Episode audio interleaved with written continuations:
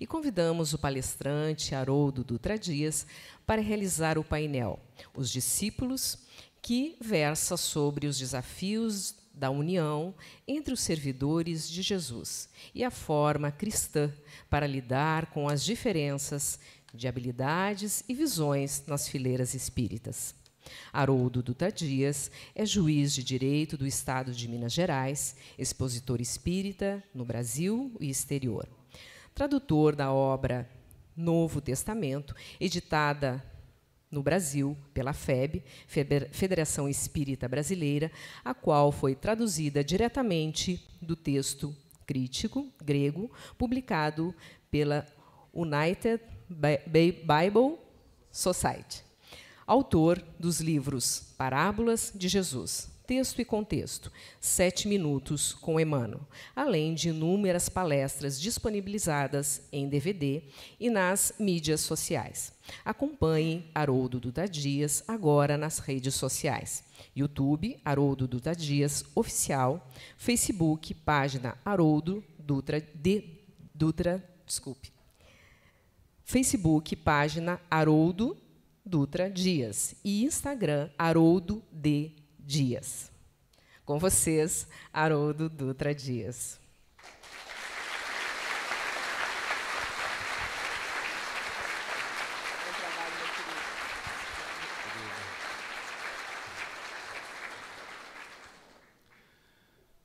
Caras amigas, caros amigos de Porto Alegre, e demais regiões do Rio Grande do Sul, aos amigos da Federação Espírita do Rio Grande do Sul, toda a sua diretoria, que eu cumprimento em nome do nosso presidente, Gabriel Salum. Hoje é um dia muito especial. É que toda instituição que se ergue na terra com propósito de manter acesa a chama do Evangelho é sempre uma instituição que guarda um pouco das marcas do Cristo. As raízes espirituais que vinculam uma federativa aos planos maiores da vida, muitas vezes nos escapam à percepção enquanto encarnados no mundo um trabalho de tão grande dimensão quanto de evangelizar corações, conta sempre com uma fileira de devotados servidores que são admitidos pelo Cristo, não em função das suas qualidades, dos seus méritos, ou, não obstante as suas dificuldades, as lutas íntimas que travam, são chamados porque a obra do Evangelho no mundo é, em essência, a obra de transformação do próprio ser humano. Portanto, são 98 anos que um trabalho foi erguido à custa de muito esforço, muitas lágrimas, muita devoção, dedicação, de espíritos que estiveram aqui encarnados no Rio Grande do Sul, que deram suas vidas a um trabalho. A história nem sempre registra o sacrifício dos trabalhadores. Os missionários passam e a história apenas registra as luzes da qual eles foram portadores. Mas suas lutas íntimas, suas renúncias, seus sacrifícios, o suor e muitas vezes o choro amargo, vindo de ataques dos próprios companheiros de trabalho, que perdem a sintonia, perdem um vínculo com Cristo. Graças a Deus, esses pontos do caminho não são registrados. Fica aqui então apenas aquele rastro de luz para ser seguido. Há muitos e muitos anos atrás, formou-se uma caravana, uma caravana liderada no plano dos encarnados por Spinelli e outros companheiros valorosos ao lado dele, mas seguramente liderada no mundo espiritual. E essa caravana nunca se desfez. Porque a desencarnação não é capaz de desfazer a obra do Cristo, que é uma obra cujas origens residem no mundo espiritual. A caravana está montada. A caravana prossegue em viagem ela prossegue o seu trabalho. Cabe a nós encarnados a sensatez, a humildade, a sintonia para integrarmos essa caravana e termos a honra de dar continuidade a ela no plano dos encarnados. Portanto, hoje é um dia de festa no mundo espiritual a festa dessa magnitude não é como as festas humanas. A festa que se instaura hoje no mundo espiritual é a festa daqueles que aprenderam a encontrar felicidade no bem do outro. Daqueles espíritos que retiram o sentido da sua existência e a sua alegria do dom de poder auxiliar.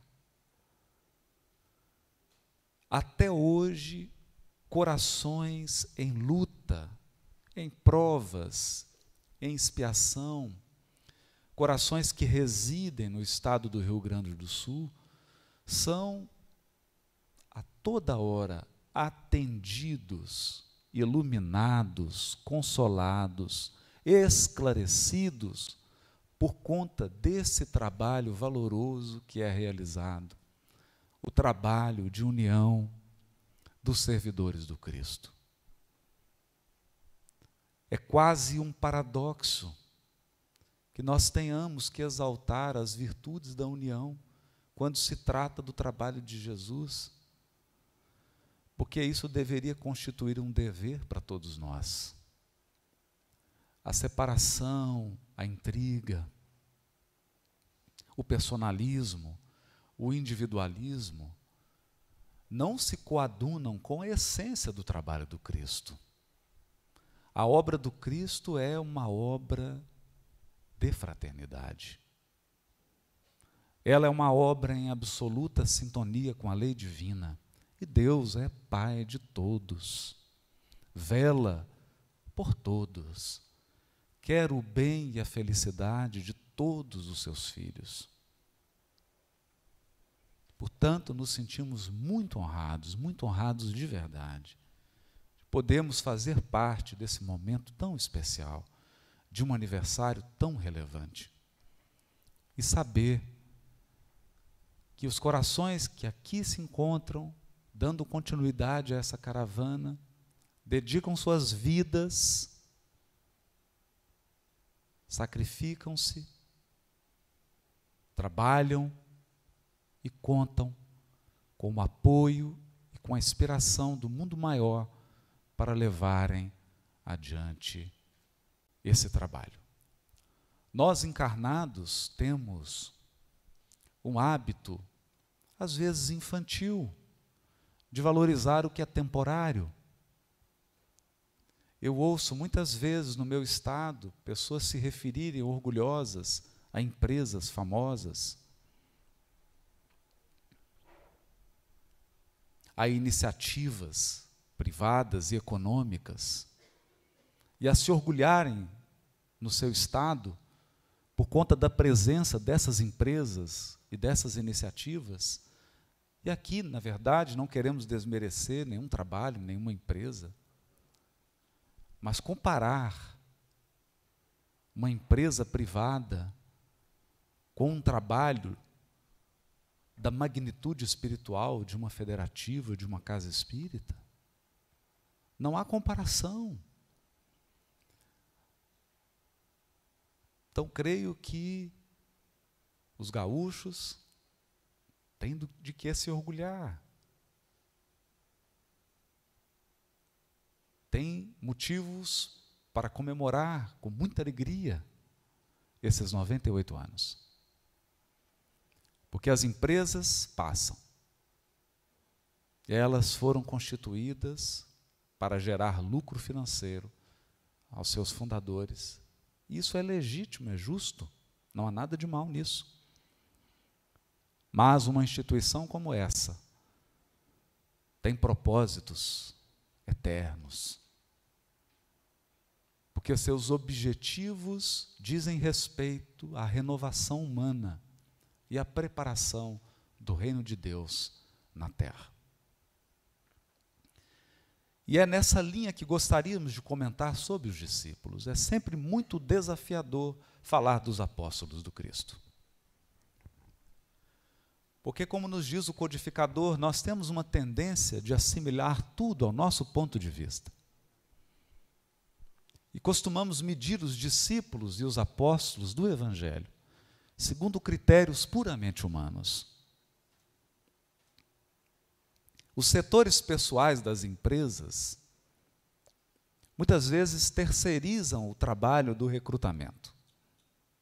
Contratam com base em especialistas que buscam no mercado pessoas capazes de dirigir e representar as empresas.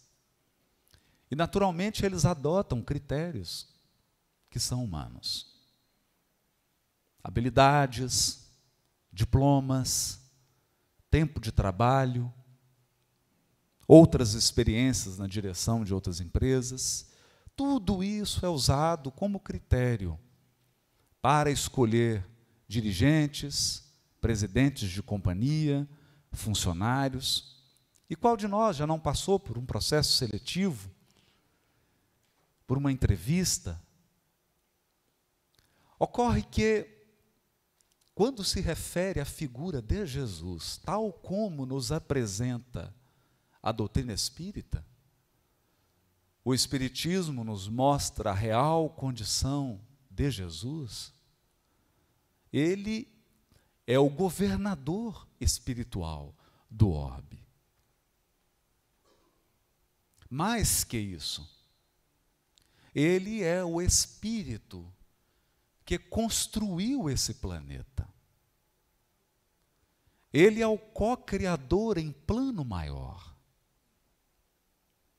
Que conta, conta na sua equipe com espíritos puros que há 5 bilhões de anos cooperam com ele, desde a formação desse planeta. Espíritos que colaboraram com ele na criação dos oceanos, dos continentes, espíritos que desenharam cada espécie da flora terrestre, apresentando projetos para cada uma das plantas que existem no planeta. Espíritos que projetaram a fauna do planeta Portanto, cada espécie animal foi desenhada e meticulosamente implantada. Geneticistas que acompanharam o desenvolvimento biológico, uma equipe de centenas de milhares de anjos, espíritos angélicos, que depois de atingirem o grau da pureza espiritual, prosseguem cooperando na obra infinita do Criador. Portanto, ao encarnar no orbe, poderia o Cristo ter trazido seus cooperadores angelicais. Poderia ter vindo com seu séquito de espíritos puros.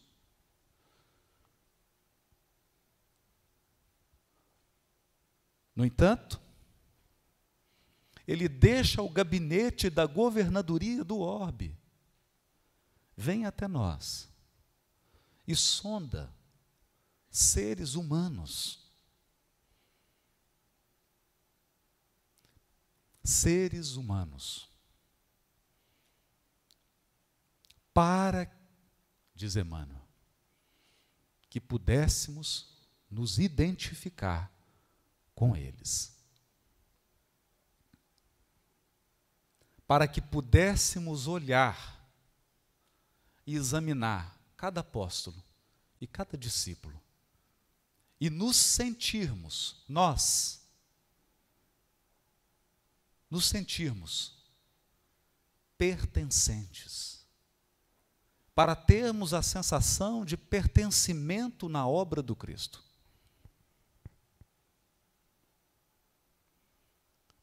Portanto, falar de Simão Pedro como um pescador de Cafarnaum é quase não perceber os critérios que levaram o Cristo a escolher aquela alma. E é também desconsiderar os aspectos do trabalho de Jesus. Jesus formou o planeta. Portanto, se ele veio ao mundo, é porque o seu trabalho não é mais o mundo. O seu trabalho somos nós. A obra do Cristo é uma obra de regeneração da criatura humana. É bom dizer isso. Porque nós imaginamos sempre que Jesus está recrutando trabalhadores para trabalhar alguém. Não. Jesus recruta servidores para primeiro transformar os servidores. Primeiro ele chama alguém para redimir esse alguém. E através da redenção desse servidor, redimir outros que convivam com esse servidor. Portanto, se você fosse recrutar, se fosse você o senhor da seara, talvez você não teria chamado a cortesã de Magdala. Porque você teria visto nela apenas os sinais externos de um coração feminino que se entregou ao prazer físico, à riqueza, à ostentação dos bens materiais. Porque nós encarnados, apenas com muito esforço, ultrapassamos o reino das aparências. Com Cristo, porém, era diferente. Em olhando para Maria de Magdala, viu nela o coração feminino redimido. Um coração de mulher que iria edificar o amor puro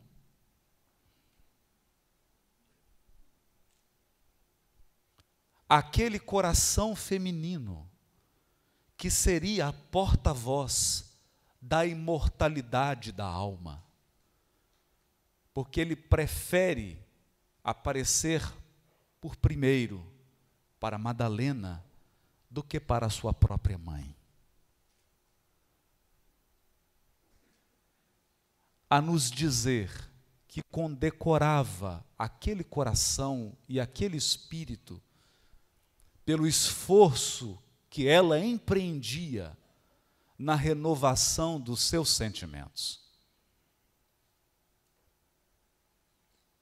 Então Jesus não chamava Maria de Magdala para realizar uma tarefa.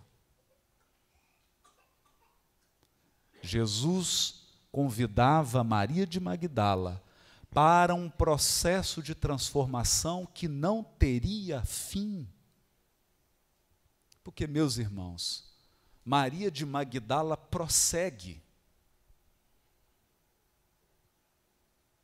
Prossegue na caravana da fraternidade. Prossegue na seara de Jesus passados dois mil anos, orientando todos os corações femininos que se aproximam da obra do Cristo. E prosseguirá até a redenção do mundo.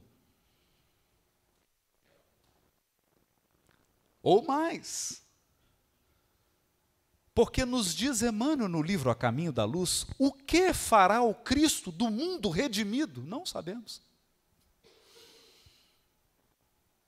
Redimir o mundo é apenas preparação para a obra do Cristo.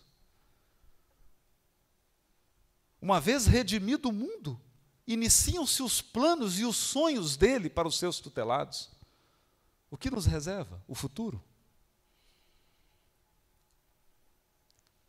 Então talvez você tenha olhado para um homem rude, grosseiro, apaixonado, violento, sincero, arrogante, inteligente, bonito, malhado.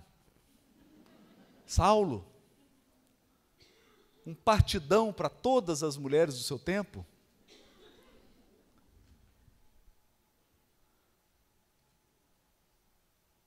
E se fosse você recrutando, você diria: não pode. Uma pessoa tão bruta assim não pode trabalhar para Jesus. E, no entanto, ele foi o vaso escolhido. Ele foi o vaso escolhido. E é o próprio Cristo quem lhe diz,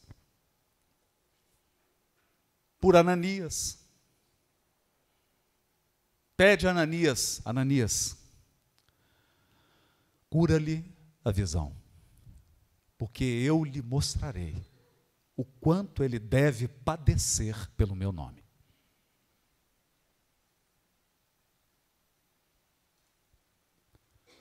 Não porque Jesus seja um distribuidor de padecimentos, mas há que reconhecer que parte da nossa renovação só pode ser feita pela dor.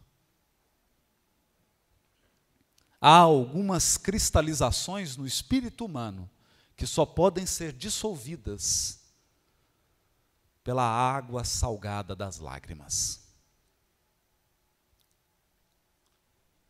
Então, talvez você tenha a impressão de que Paulo tenha sido chamado para realizar uma obra, mas, na verdade, Paulo é a obra do Cristo. Ele é a obra.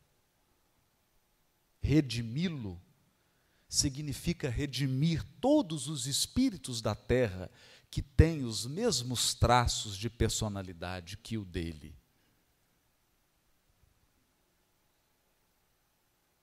Redimir Saulo é ter construído no mundo um caminho para a redenção de todos os intelectuais arrogantes que existem na terra. E talvez você olhe apenas para aquele homem velho, de barba branca, de baixa estatura, publicano, em luta para manter sua família, para cuidar dos seus trabalhadores. E talvez nos seus critérios humanos, você não tivesse chamado Zaqueu.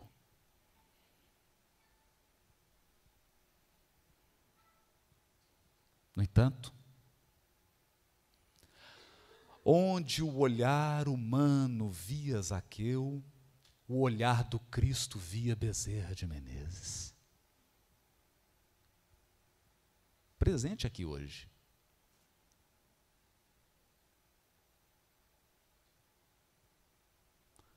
E, portanto, a grande obra de recrutar Zaqueu era, na verdade, a obra de transformá-lo em Bezerra de Menezes. Porque em transformando Zaqueu em Bezerra de Menezes, todos os patriarcas encontrariam um caminho para a regeneração dos seus espíritos.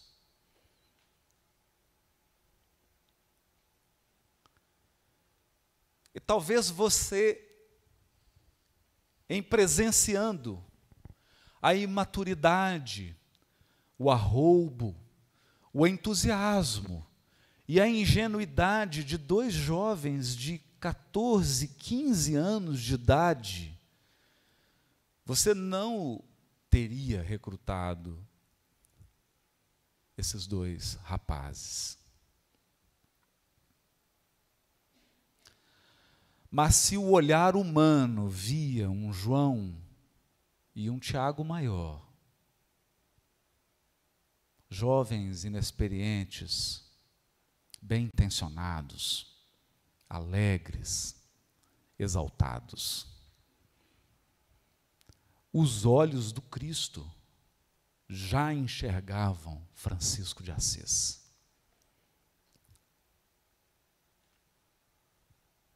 Já enxergavam o primeiro mártir, apóstolo, que foi assassinado no ano de 44, Tiago Maior. E eles prosseguem. Se você olhasse para o menino, o rapaz, João Evangelista, de 15 anos, você seria capaz de enxergar o espírito que ia dirigir a codificação espírita?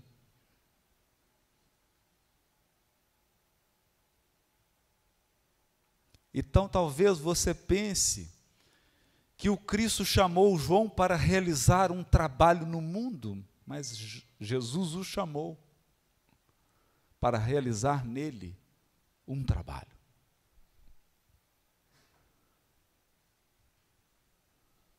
E com base no capítulo 15 do livro Crônicas de Além Túmulo de Humberto de Campos, nós sabemos que a João Evangelista foi confiada a responsabilidade pelo Consolador prometido na face da terra. Nosso diretor, quem dirige o Espiritismo no mundo é João Evangelista, ou se você preferir, Francisco de Assis.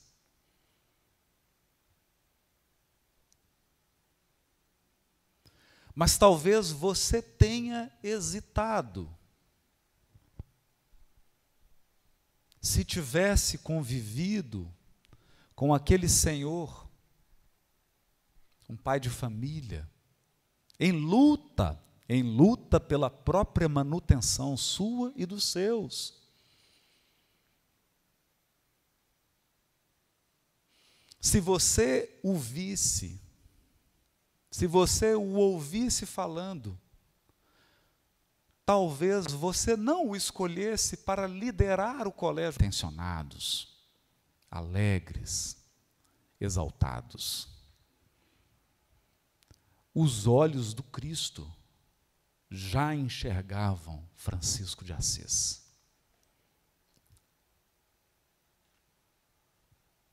Já enxergavam o primeiro mártir, apóstolo, foi assassinado no ano de 44, Tiago Maior. E eles prosseguem.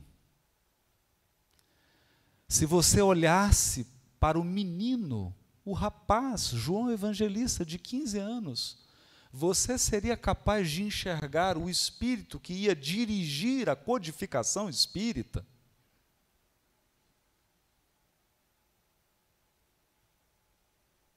Então talvez você pense que o Cristo chamou João para realizar um trabalho no mundo, mas Jesus o chamou para realizar nele um trabalho.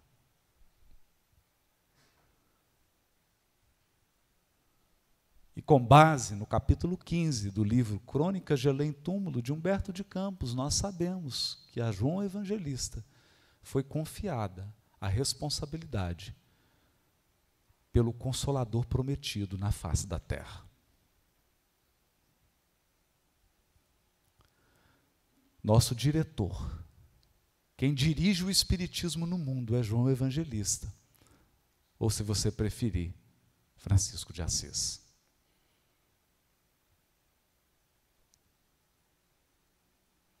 Mas talvez você tenha hesitado. Se tivesse convivido com aquele senhor, um pai de família, em luta, em luta pela própria manutenção sua e dos seus.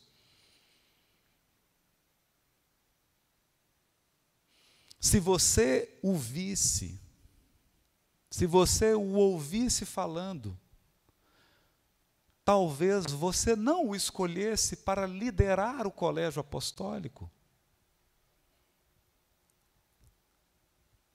Eu tenho certeza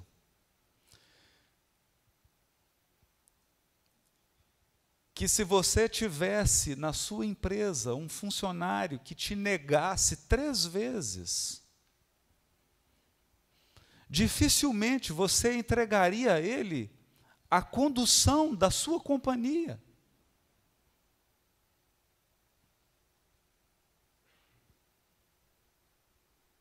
No entanto, se o olhar humano enxergava um pescador de Cafarnaum, ele, Jesus, enxergava o grande Simão Pedro do Evangelho. E grande parte do trabalho que Jesus confia a Simão Pedro é o trabalho de transformá-lo em Simão Pedro.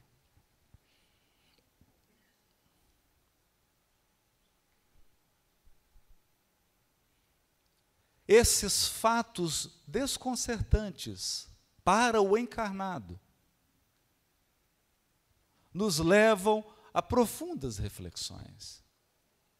Quais elementos nós temos para julgar as escolhas de Jesus? Até onde você enxerga?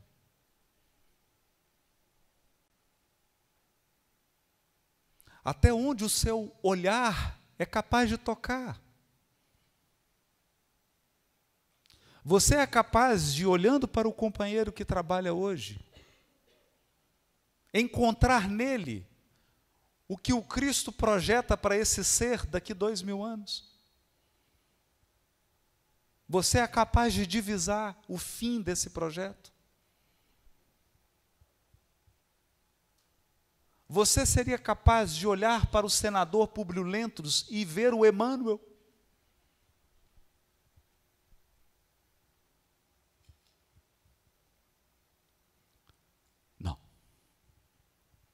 Mas há um elemento que nós espíritas, nós espíritas, nos esquecemos.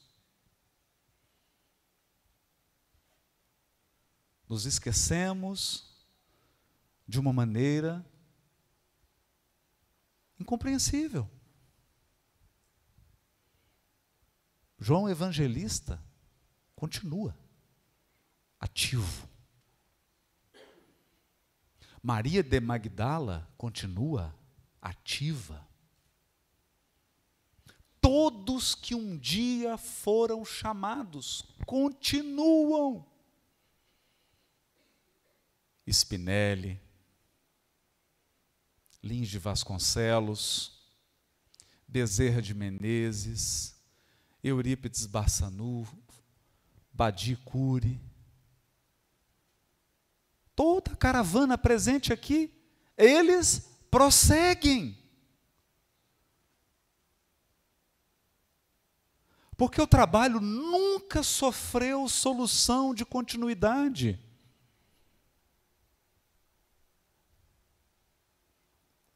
A pergunta aqui muda.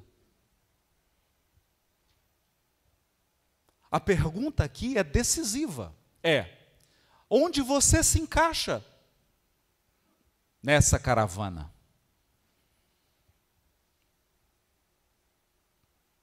é onde você agrega. Ou qual será a hora em que você deixará de desagregar? Que hora soará no relógio da tua evolução em que você vai parar de atrapalhar para começar a contribuir? Que hora nós vamos compreender que essa é uma caravana milenar? Que aqui não é um palco para que você brilhe.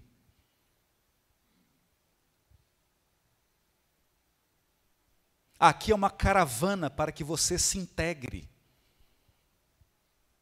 Viajar em grupo é mais difícil.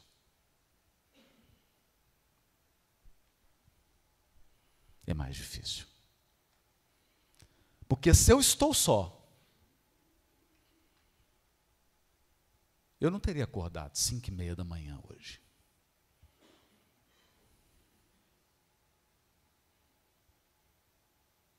Se eu estou só, eu almoço onde eu quero, onde eu posso. Geralmente onde eu posso. Se eu estou só, eu visito onde eu quero. Mas se eu estou em grupo e um precisa ir ao banheiro, atrasa o grupo todo. Se eu estou em grupo e um tomba, o grupo para.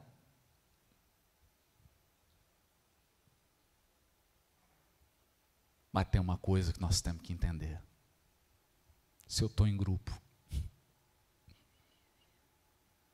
tem muitos velando por mim. Muitos velando por mim.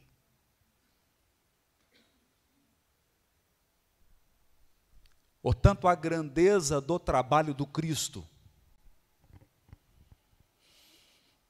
e a maturidade dessa convocação é: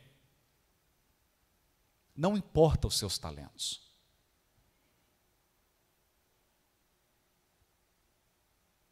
Importa a qualidade com que você se agrega.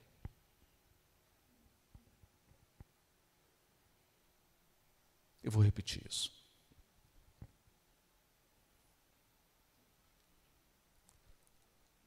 Eu vou repetir.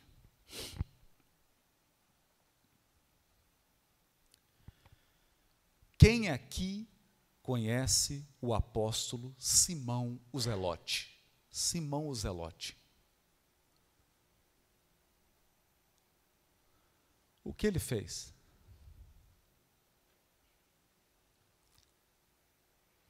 Alguém aqui, por favor, me cita duas encarnações dele posteriores.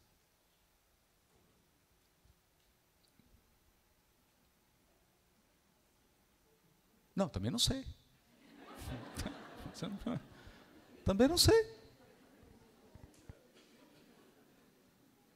Também não sei. É engraçado quando a gente senta assim com os espíritas e começa a trazer o nome dos apóstolos, a pessoa fala, mas esse é apóstolo? Tem certeza? Possível? Quem que é? André, André, irmão de Simão Pedro. Onde, onde anda o André? Cadê o André? Hum? Então, da perspectiva humana, da perspectiva humana, nós só valorizamos o destaque.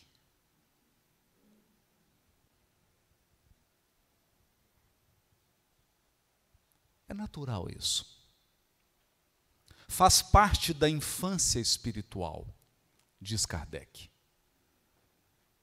Que o espírito também, como o corpo, possui os períodos de amadurecimento. Faz parte da criança só falar dela. Faz parte da criança essa sede de aprovação.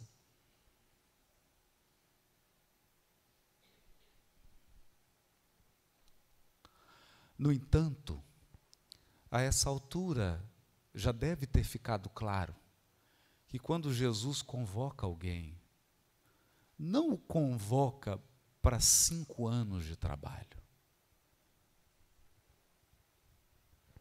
Convoca para milênios de trabalho.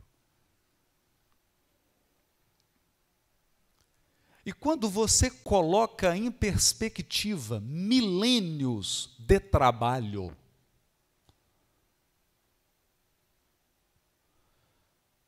o que está em foco não é mais o seu talento e o que você pode fazer para aparecer. Percebe?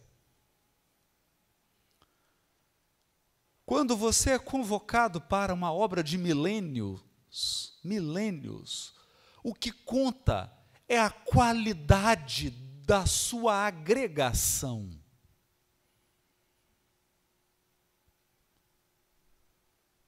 Tem muita gente talentosa que não está na caravana do Cristo, porque não sabe agregar.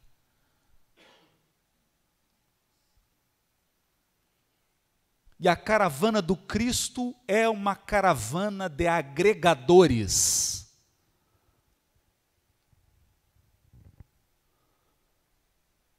É um trabalho de quem sabe pertencer é de quem sabe cuidar. Eu vou eu vou tentar demonstrar isso. Se você examinasse Simão Pedro, talvez, talvez você cometa um erro, um erro, erro de encarnado. Porque encarnado enxerga tudo errado. Tudo errado. Então talvez você, ah, eu vou comparar Simão Pedro com Paulo de Tarso. Paulo é mais inteligente. Paulo escreve carta. Paulo faz isso, Paulo faz aquilo. E é natural, porque os apóstolos foram chamados para que você se identifique com eles. Então, particularmente, eu amo todos, mas todo mundo sabe com quem que eu me identifico. Está na veia. Há muito tempo já. Identificação não pode representar cegueira para o conjunto da obra.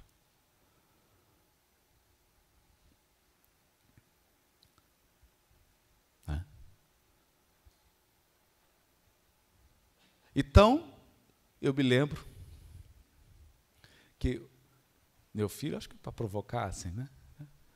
A pessoa chegou e falou assim: Nossa, eu adoro as palestras do seu pai. Ele falou assim: Eu prefiro as do Divaldo.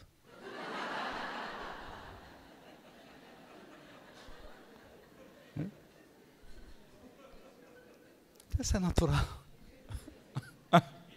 né? Eu falei: Opa, vou pôr Vou aplicar volta nele todo dia, né? Percebe? Então, você tem o direito inalienável de se identificar. Você tem o direito de não se identificar comigo. Entenda isso. O que você não pode é perder a vista do conjunto. Então você fala, eu adoro Paulo, porque Paulo, porque Paulo, porque Paulo, porque Paulo, porque Paulo, mas houve um conflito na igreja de Antioquia. Simão Pedro errou, errou gravemente. E Paulo fez o que os espíritas fazem. O que, que o Paulo fez? vamos corrigir o erro, porque o Espírito adora corrigir erro. Então Paulo falou: vou corrigir esse erro. E como é que corrigiu o erro? Cometendo um maior. Percebe? A pessoa fala assim: Fulano cometeu um erro, deixa eu consertar isso. Aí ele vai, pratica um erro cinco vezes mais grave para corrigir outro.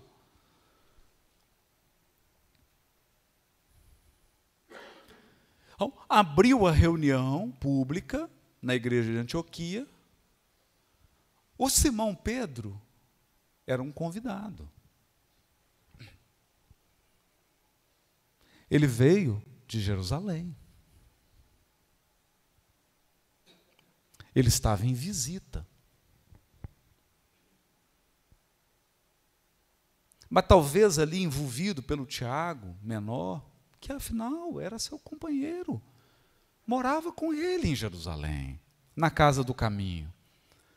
Talvez levado pelas relações afetivas, isso é importante. Muitas vezes nós deixamos o Cristo para ficar com as relações. A pessoa abandona os princípios da doutrina porque o amigo que trabalhou com ele ficou obsidiado. Aí ele segue a obsessão do amigo e abandona o Cristo. Então Simão Pedro começou a tratar os gentios com preconceito para agradar o Tiago, que é o amigo que morava com ele na casa do caminho. É humano. É humano, a gente vê isso acontecendo toda hora nas casas espíritas, nas federativas.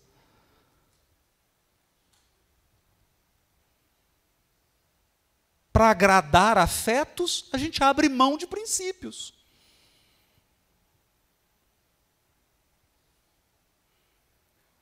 Mas aí o Paulo faz o quê? Vamos corrigir. Aí ele corrige daquela maneira delicada que lhe era peculiar. Aquele jeito carinhoso, amoroso, afetivo. Ele espera em público, levanta em público e fala em público, desmerecendo Simão Pedro. É o típico do espírita. Não é? Então, a pessoa, você fala alguma coisa errada, dá uma referência errada na sua palestra. Então, a pessoa te mandar um, né, um inbox, não, ela publica no Face. Põe cinco setas,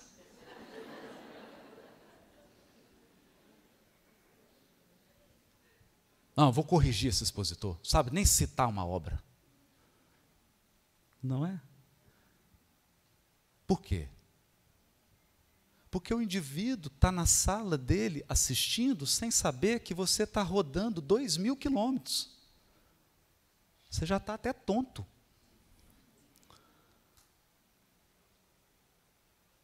É? Então, chega uma hora que você já está assim, Emmanuel no livro Boa Nova já está perturbado. Não é? Então Paulo corrige, mas é a correção de quem não ama.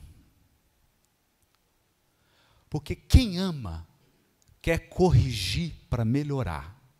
Quem não ama quer corrigir para destruir.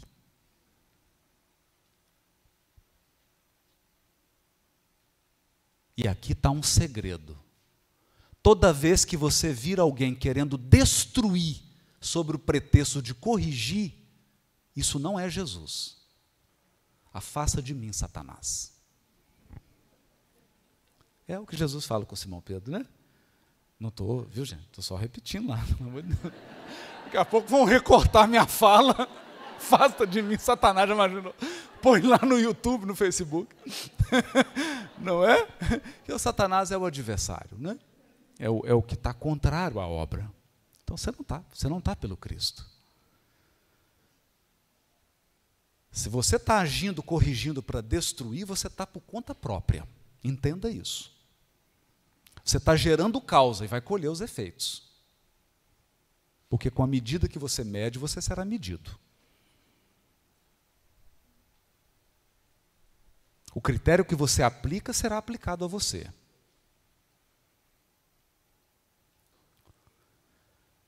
Então ele veio corrigindo para destruir, porque simplesmente ele foi desrespeitoso com Simão Pedro. Ele foi ingrato com Simão Pedro. Ingrato. Ingrato. Porque quando ele voltou do deserto, ele passou três anos no deserto. Ele voltou, ele foi para Jerusalém, ele estava perdido. Quem orientou a vida dele? Simão Pedro.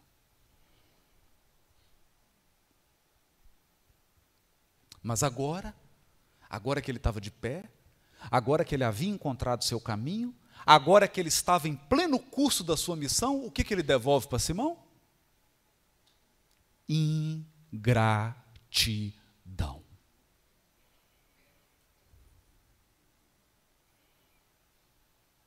Ingratidão.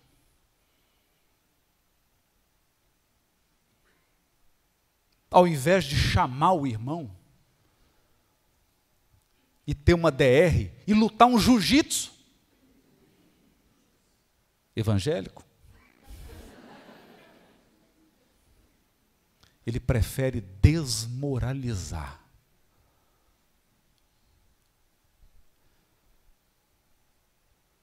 E aí você pensa assim: nossa, Paulo é tão talentoso, Simão Pedro não é. Nessa hora, o próprio Cristo, o próprio Cristo, projeta uma cruz diante dos olhos de Simão Pedro. E ele então entende que no plano vertical estava um apóstolo, no plano horizontal estava outro.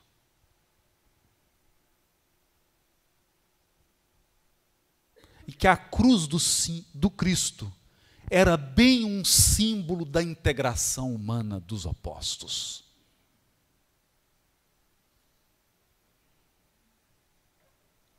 que a obra do Cristo era bem uma salada de fruta. Tem lugar para maçã, tem lugar para manga, tem lugar para o abacaxi, tem lugar para laranja, para o morango, para a uva. Porque a grandeza está na reunião. E ele entendeu mais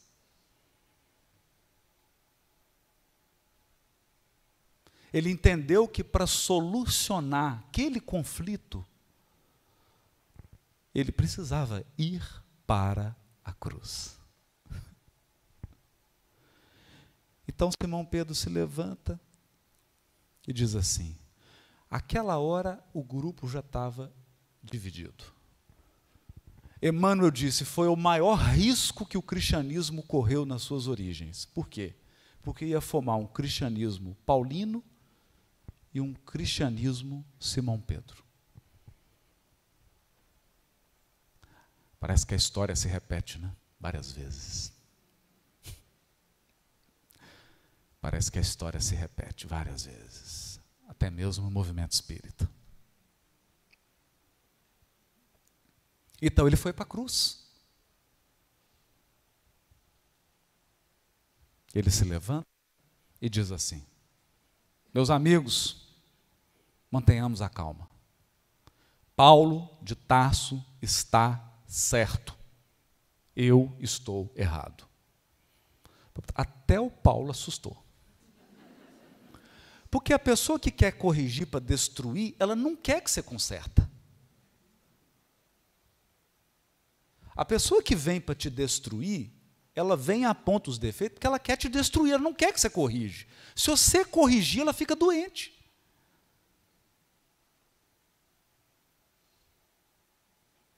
Se você melhorar, acaba com a graça dela. O prazer dela vai embora, porque ela quer destruição. O Paulo ficou chocado. Paulo está certo, eu estou errado. Agora vamos continuar a nossa reunião. Paulo, por favor, faça o comentário. Aí o Paulo começou a tremer. Então eu te pergunto, ali, pensemos juntos, ali ficou evidenciado porque Jesus escolheu Simão Pedro para ser o líder. Porque pode ser que ele não fosse o apóstolo mais talentoso, mas é o que possuía a maior qualidade de agregação.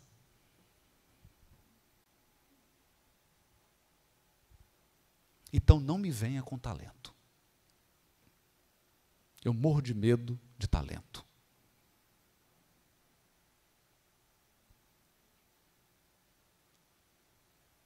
O grande trabalhador do Cristo é o que sabe se agregar e caminhar com a caravana.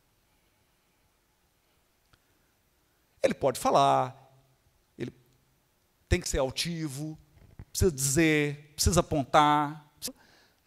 Uma coisa para o senhor, aquele probleminha lá, né? É, quem que estava certo? O Simão falou, Paulo estava certo.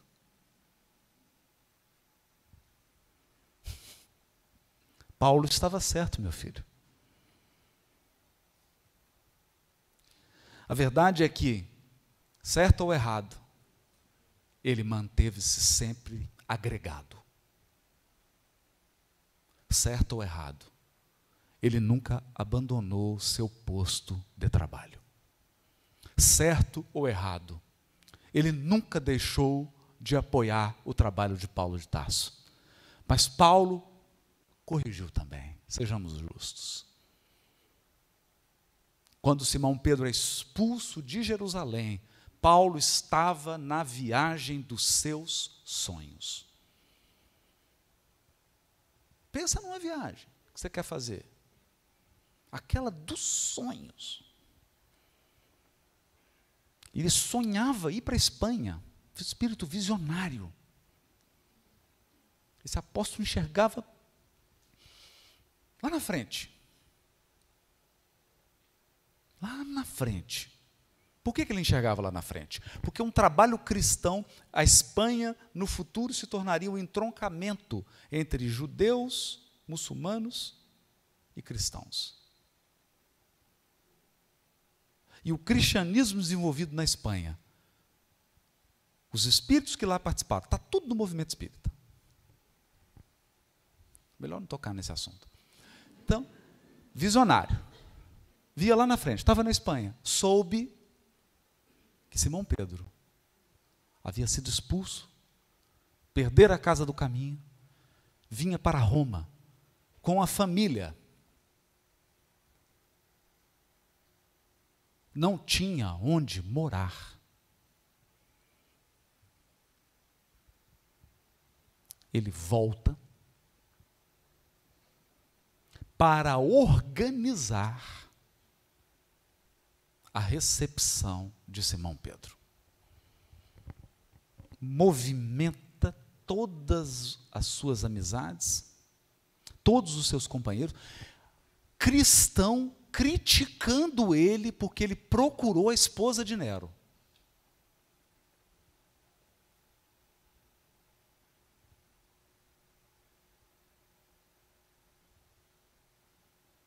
Ele foi, fez de tudo, conseguiu a casinha para Simão Pedro, mobiliou a casinha, singela, conseguiu tudo e ele foi lá receber Simão Pedro.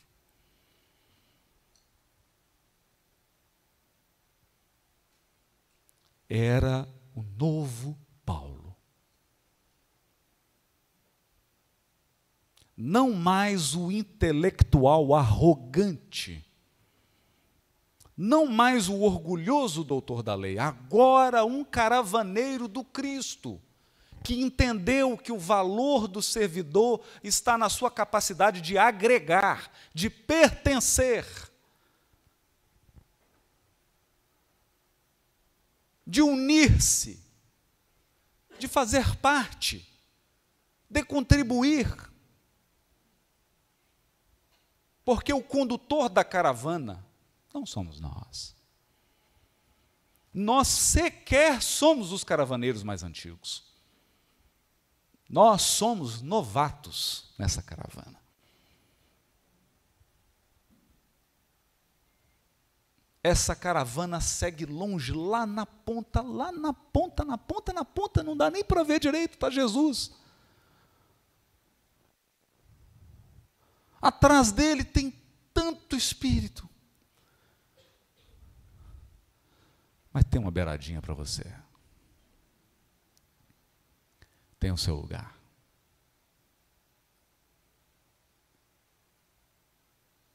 E tem um lugar para o dom de cada um. Ninguém despreze o teu dom, nem você mesmo. Ninguém diminua a tua qualidade e o valor da tua contribuição, mas entenda. A obra do Cristo não é uma obra que se ergue sobre o seu talento. A obra do Cristo é uma obra que se ergue